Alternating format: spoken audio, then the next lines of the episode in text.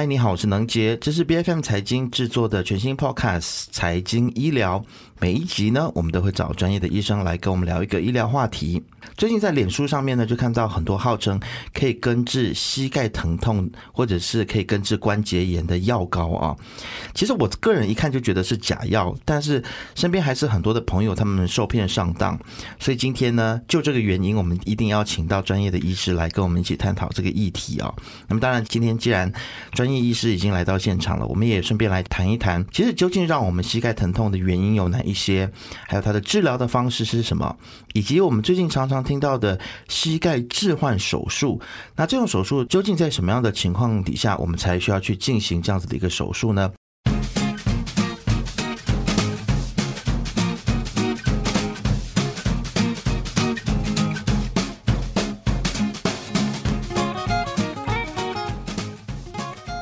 们先来欢迎今天我们专业的医师戴知清医师，他是整形外科的专业医师。戴医师你好，嗨，你好，大家好。是，其实医师刚刚我在开场的时候提到这个药膏，我就看你一直在微笑啊。就是其实这种真的让我们觉得蛮困扰的。虽然我们自己看会觉得是假药，但是很多朋友可能特别是老人家，他们看到这样子的广告呢，啊，如果是也有膝盖疼痛的问题，可能就觉得不贵就下单就买了，然后最后才发现。受骗上当，其实是否是真的在市面上有这种所谓可以根治膝盖疼痛的药膏呢？真的有这样子药膏的存在吗？嗯，首先呢，我想大家了解一下，膝盖呢是人体里面差不多最大，也是最复杂、要求最高的关节。那么通常上，不但它每一天要承受我们的重量，而且呢，它也有相当大的活动范围跟能力。就是因为这两种因素下呢，其实膝盖呢最容易受到损伤，或者容易受到退化，所以呢，膝盖疼痛呢是一个非常常见的。也就是为什么我这二十年来都是总是专注于膝盖的治疗。那么呢，在疼痛的人群中，超过百分之六十九呢是有膝盖连续到的疼痛。所以你可以想象到，在一般人的话，或多或少在一生人里面都有这个膝盖的问题。嗯，所以膝盖疼痛是非常非常普通。那么膝盖的疼痛也有不同的原因，希望我们等下可以大家研究一下，因为它是最复杂的，所以膝盖疼痛原因有很多不同的种类。所以如果是任何人跟你说，他有一种方法、一种药膏、一个治疗方式，可以把不同的膝盖的治疗好的话，那么呢，这对我来讲是一个好消息。第一，我可以早点退休了；第二呢，也了解了我这一生。人的这个最大的心愿就是把每一个人的膝盖呢都医好，所以呢，如果这么神奇的话呢，我希望我第一个能够先接触到。是，我想有这种神药的出现的话，都是很多医生心目中的这个希望哦。对对，因为就可以帮助病人。对，但很可惜，你看目前还是没有这样子的神药出现，所以大家还是不要轻易的相信脸书上面的这些广告啊。那其实刚刚医师你说到了关于这个膝盖疼痛的原因哦，我们可以进一步的来探讨。我真的很想要了解，其实导致我们膝盖疼痛的这个因素有什么呢？像比如说我这样子。可能就是年纪越来越大，身材越来越臃肿之后，体重变重了。哎，我也觉得我膝盖开始觉得不舒服了，这样子。那体重变重，还有没有其他的原因会让我们的膝盖疼痛呢？嗯，其实呢，像我刚才所说的，膝盖是蛮复杂的，所以我们先要了解一下膝盖的构造。膝盖呢有三个不同的骨骼组成的，我们所谓的大腿骨，或者是我们所谓股骨，或者是小腿骨、肺骨跟髌骨。那么三个骨。骨骼的末端或者它表面有一层软骨，软骨的功能呢是让骨跟跟之间能够互相活动，而不会造成摩擦。如果软骨受损了，那么骨跟骨摩擦就会造成疼痛。另外呢，两个软骨之间呢会有两个不同的软体组织，叫做半月板。半月板呢是让我们承受重量的。那么在这些构造之外呢，还有连接骨骼呢，有我们所谓的这个韧带，嗯，还有这个肌腱，肌腱是连接。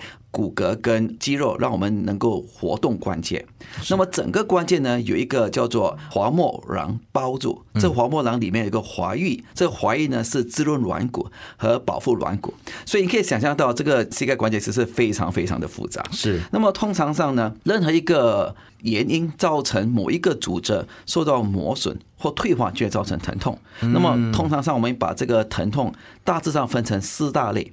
第一呢，就是我们所谓的损伤，比如说韧带拉伤啊、肌腱撕裂，或者是甚至软骨受到创伤，那造成了疼痛。嗯。另外一种疼痛的原因呢，是我们所谓的退化。那么最常见就是软骨受到磨损、受到退化，我们叫做退化性关节，是骨关节炎。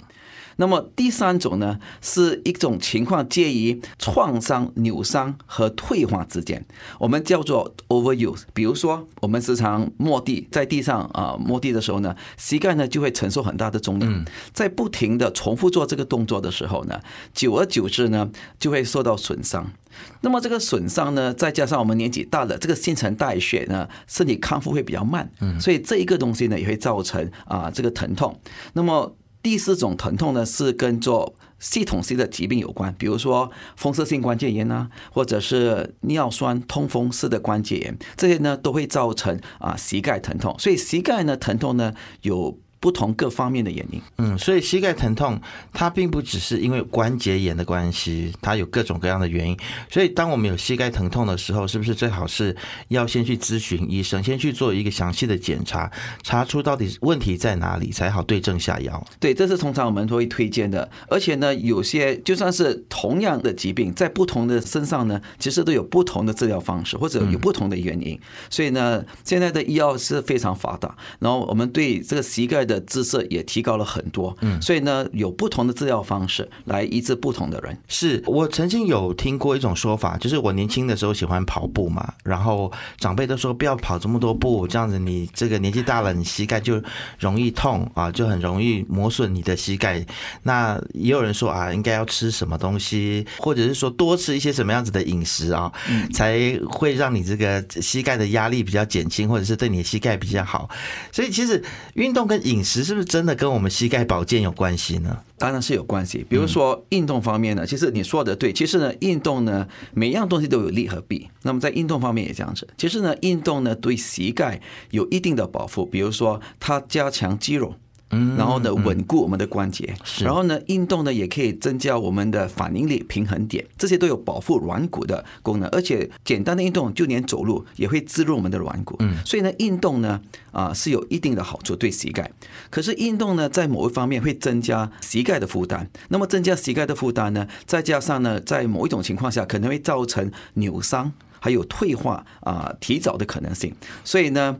每个运动都有好处坏处，所以最重要的关键是什么样的运动对膝盖有好处，什么样对膝盖的损坏比较大，嗯，这是一个问题。另一个问题就是说，什么年纪做什么样的运动？你该提的对，年纪轻的时候呢，其实跑步呢对膝盖还好，因为那时候呢，我们的反应力啊、平衡点都很高，嗯，跑跑步啊、爬山啊，对肌肉的增强非常重要，嗯，所以在年轻的时候呢，说做一些比较激烈的活动。增强肌肉呢是一个不错的方法，嗯，可是当你年纪大了，当你的反应力、平衡点比较少，肌肉退化的时候呢，那么去做一些比较激烈的活动呢，那么就会让软骨呢负荷过重，那么会造成软骨呢更加容易受到磨损，那么韧带也会容易受到扭伤，那么这种情况下呢，对我们的膝盖的好处呢就会减少。是医生，我自己有一点这样子的状况，就是有的时候去旅行的时候走路走的比较多，我就发现说，哎，我的膝盖不舒服的状况就比较少。那时候又回到马来西亚，开车开的多，走路走的少的时候，那个膝盖反而会觉得很像就。比较容易不舒服，嗯，那可能就是跟刚刚医师所说的一样，就是可能你有运动的时候，就是你的膝盖比较容易得到一个滋润或者是润滑，是是不是这样子的一个道理呢？对对，其实呢，呃，其实呢，运动呢，在在膝盖方面。它最重要的头一等是要增强肌肉，嗯，那么最重要肌肉呢，是我们大腿上那块肌肉，我们叫做呃四头肌，嗯，那么那块肌肉如果增强的话呢，它会减少我们身体的压力在膝盖上，嗯，那么膝盖的压力少的话呢，就不容易那么疼痛。那么呢，这个四头肌跟我们大腿后面的二头肌呢，这两个呢，还有一个功能就是稳定我们的关节，嗯，当我们关节越稳定的时候呢，那么它就会越不容易受到损伤。是，也就是为什么呢？其实除了刚我们说的条件，为什么运动重要？还有一些很重要的因素，就是说，当我们大腿。比较劳累的时候呢，是不要太过积极做运动。嗯嗯，有些人就说运动要量力而为，有些人就一直一直挑战自己的极限。嗯，其实呢，当我们体力不济、大腿劳累的时候呢，我们积极做运动呢，是很容易损害我们的这个膝盖的。是所以这一点很重要。另外一点呢，对膝盖的运动就是我们要循序渐进，就是说每一天加多一点。而不是说一次做很多，嗯，那么很多时候呢，有没有这个词叫做 weekend warrior，就是周末的战士，就是说星从周一到周五呢，他们一点运动都不做，可一到了周末，他们就花了七八个小时啊，在健身房里面啊去跑步啊，去爬山什么的。其实这一种运动呢，其实对我们膝盖不是很好，因为我们膝盖呢一定要慢慢的培养我们的肌肉的这个渐进，所以这要一步一步的做，嗯，这个是很重要。对，过于不及都不可以啦。对，那会不会建议说，比如说有哪些运动会是比较对膝盖的压力没有造成太大负担？比如说游泳，会不会是比较推荐的一种运动的项目呢？游泳是我们所推荐的运动。为什么游泳是一个很好的运动呢？因为游泳呢有几个好处。第一，水有浮力，嗯，所以在水里面的时候呢，我们的身体的重量呢减低了很多。那么浮在膝盖的。压力呢也减少了，是，所以这是一个好处。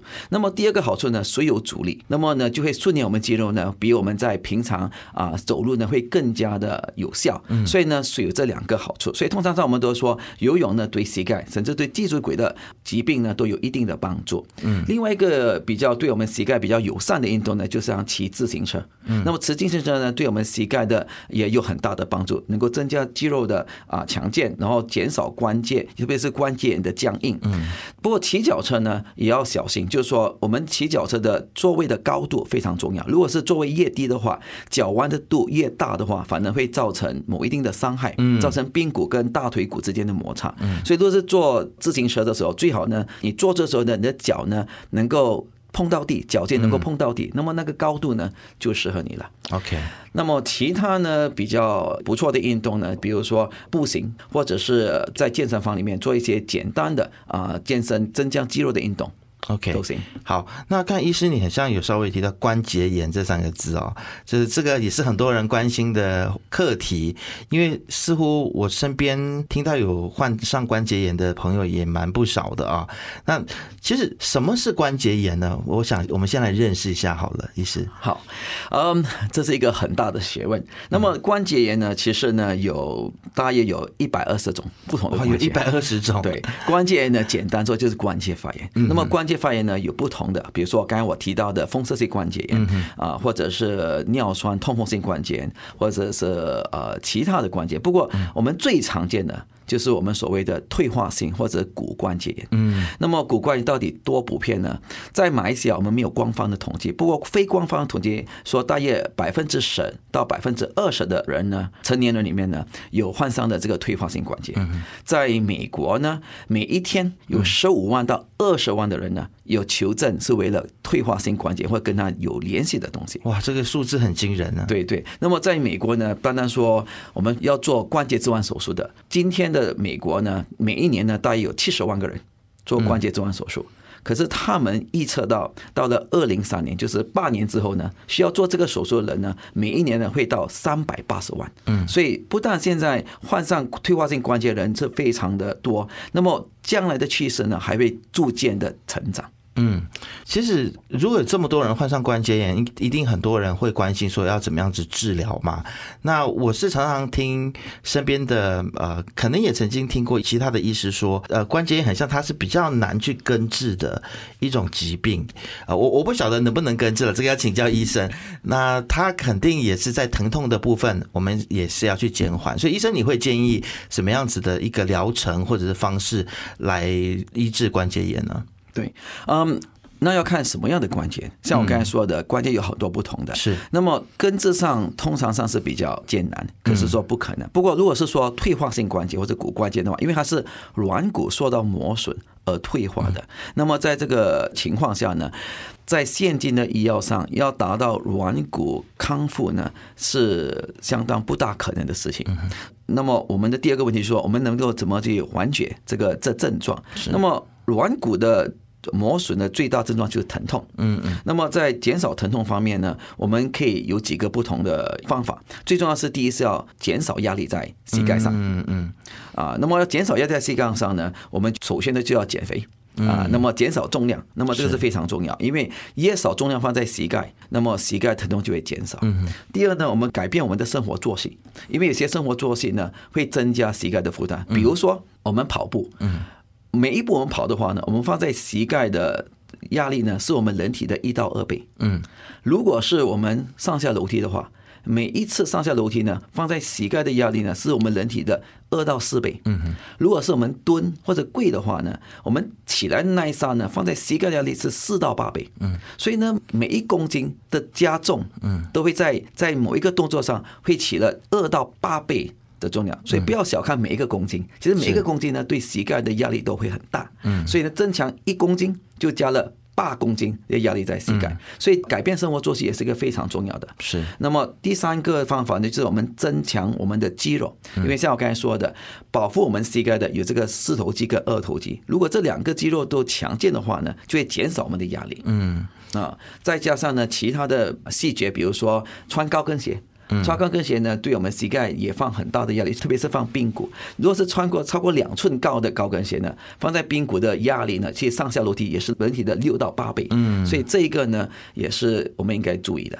是，其实我听到医生从刚刚分享到现在，很像都是从我们生活上面的这个形态上面来做改变，才能够更善待我们的膝盖啊，解决这个关节炎的问题。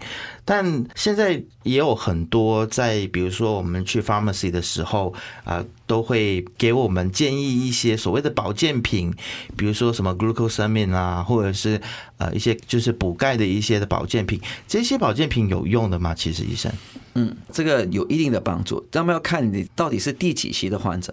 退化性关节炎分作第一期、第二期、第三、第四期，我们就把它分作早期跟晚期吧。嗯，那么早期的患者，像我刚才说，除了改变生活作息、减少重量之外，那么吃一些呃营养保健品呢，也有一定帮助。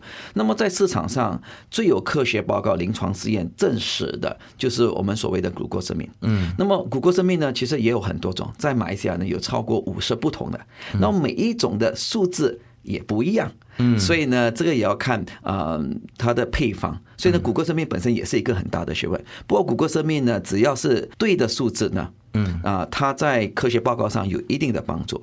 另外一个有帮助就是我们所谓的软骨素。嗯，所以不过这些呢，只是对早期到中期的患者有帮忙。到了比较末期的话呢，那么呢，我们就开始要考虑一些其他的呃药物，比如说非类固醇，嗯，发炎。那么这个非类固醇啊，消除发炎的药物其实也是非常重要。我知道，当读者一听到要吃药呢，每个就说，尤其是听到类固醇就觉得很害怕。对对对。不过这是非类固醇。那么这个非类固醇的消炎药为什么消炎药呢？对这个关节炎非常重要，因为关节就是刚刚所谓的关节发炎，对不对？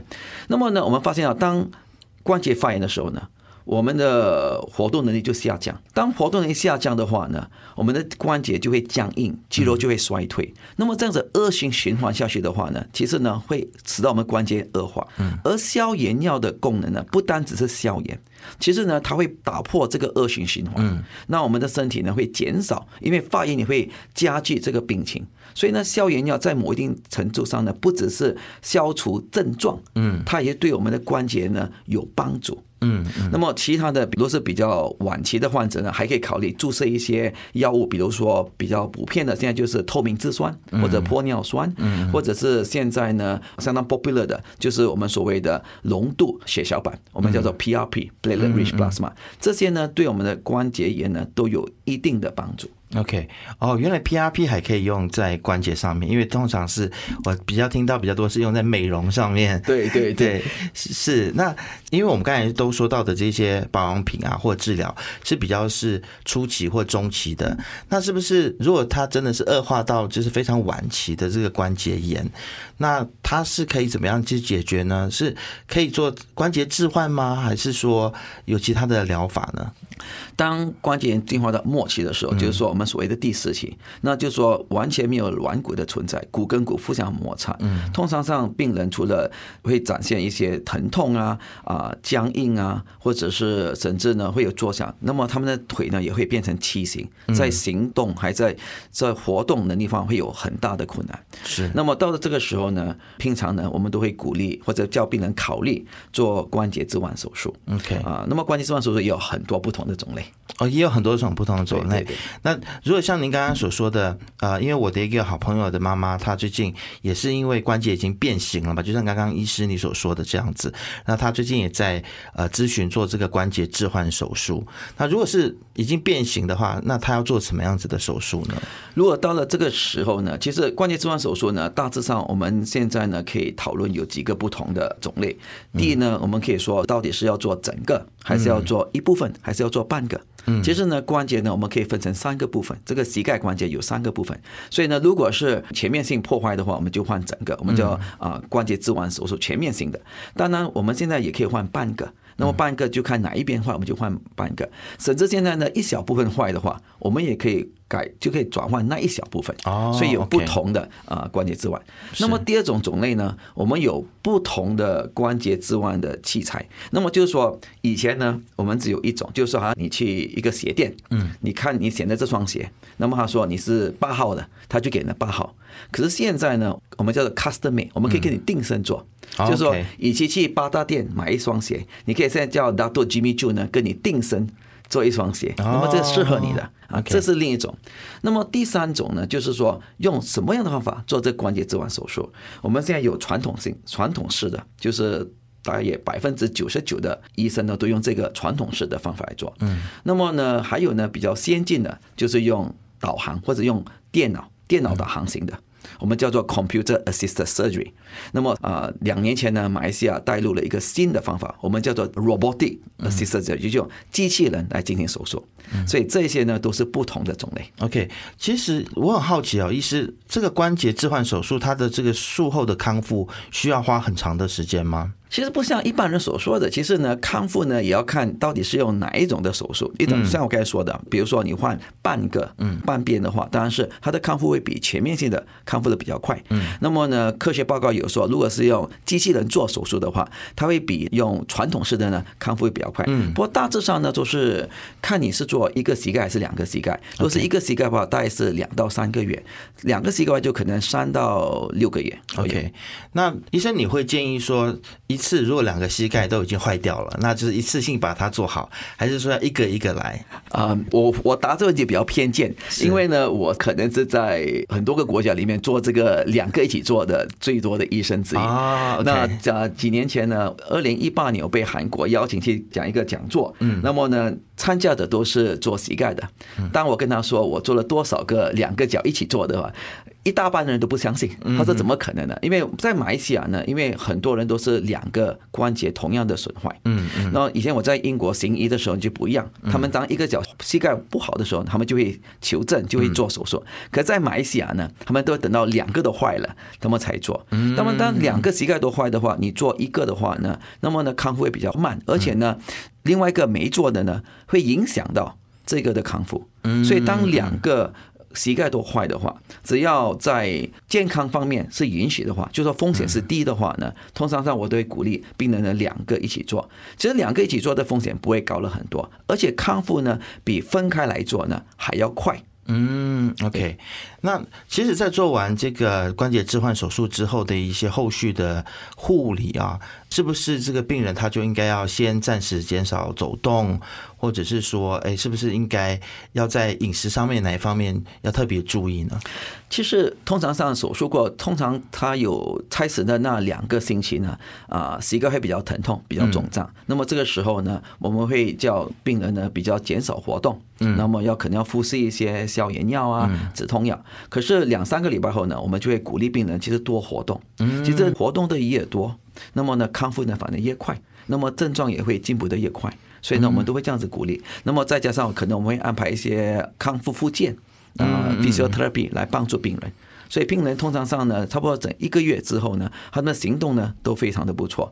我刚才才看了几个病人，就是在一个月前才做手术，他们走进我的诊疗所呢，已经不用拐杖了。啊，哦，那真的很好啊。对，那所以啊，我要跟我朋友说啊，就是因为他规定他妈妈做完手术之后一个月不准下床啊，啊，他说要不然的话我们的钱就白花了。你下床如果走一走又坏掉怎么办？所以这个观念或许不太正确。呃完全不鼓励，完全不鼓励啊，所以就是等到这个术后，然后消肿了，然后也不再发炎了，就应该鼓励这个手术之后要多加的活动。这个是其实是有帮助他复原。对对。啊，其实关于这个膝盖置换，其实还有很多问题要问医师了。但是今天碍于时间的关系呢，我们今天就在这边先打住。下次我们还有想到什么样的新的问题，我们再请戴医师回来，再来为我们解说。没问题。好，谢谢戴医师今天来到节目当中。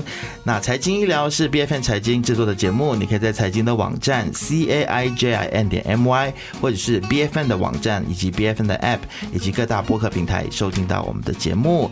财经医疗，我们下次见。